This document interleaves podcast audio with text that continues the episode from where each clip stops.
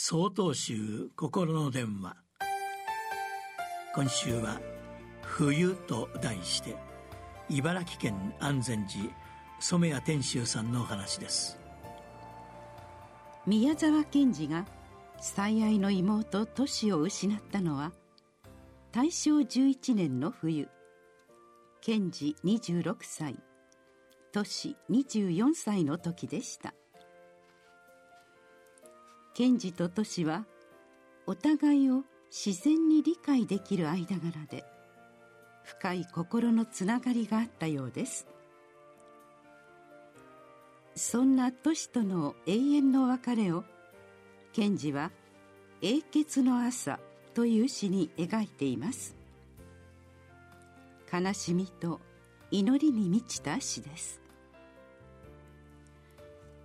この後賢治はおよそ半年の間一つの詩も書いていません。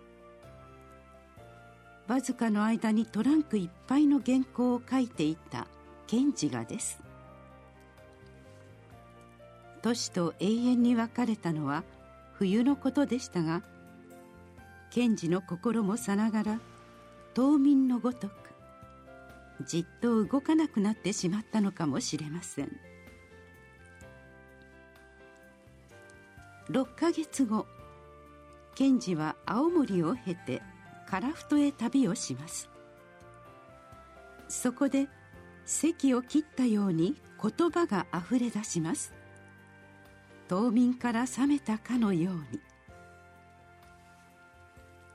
青森晩歌オホーツク晩歌ノクターンなどの詩が書かれました。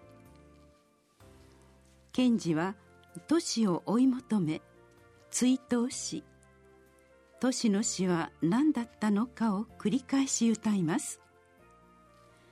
一つの詩が300行を超える長大な晩歌です。これらの晩歌を歌うことで賢治は徐々に都市の死を受け入れていったのでしょう。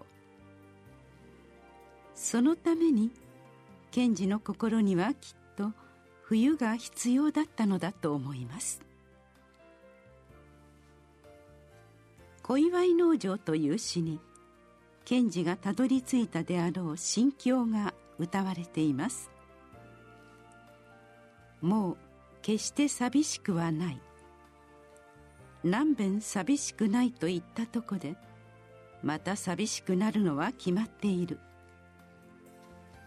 けれどもここはこれでいいのだ。すべて寂しさと飛翔とを焚いて人は透明な軌道を進む。冬を乗り越えた賢治の心に訪れた穏やかな春の思いではないでしょうか。1月18日よりお話が変わります。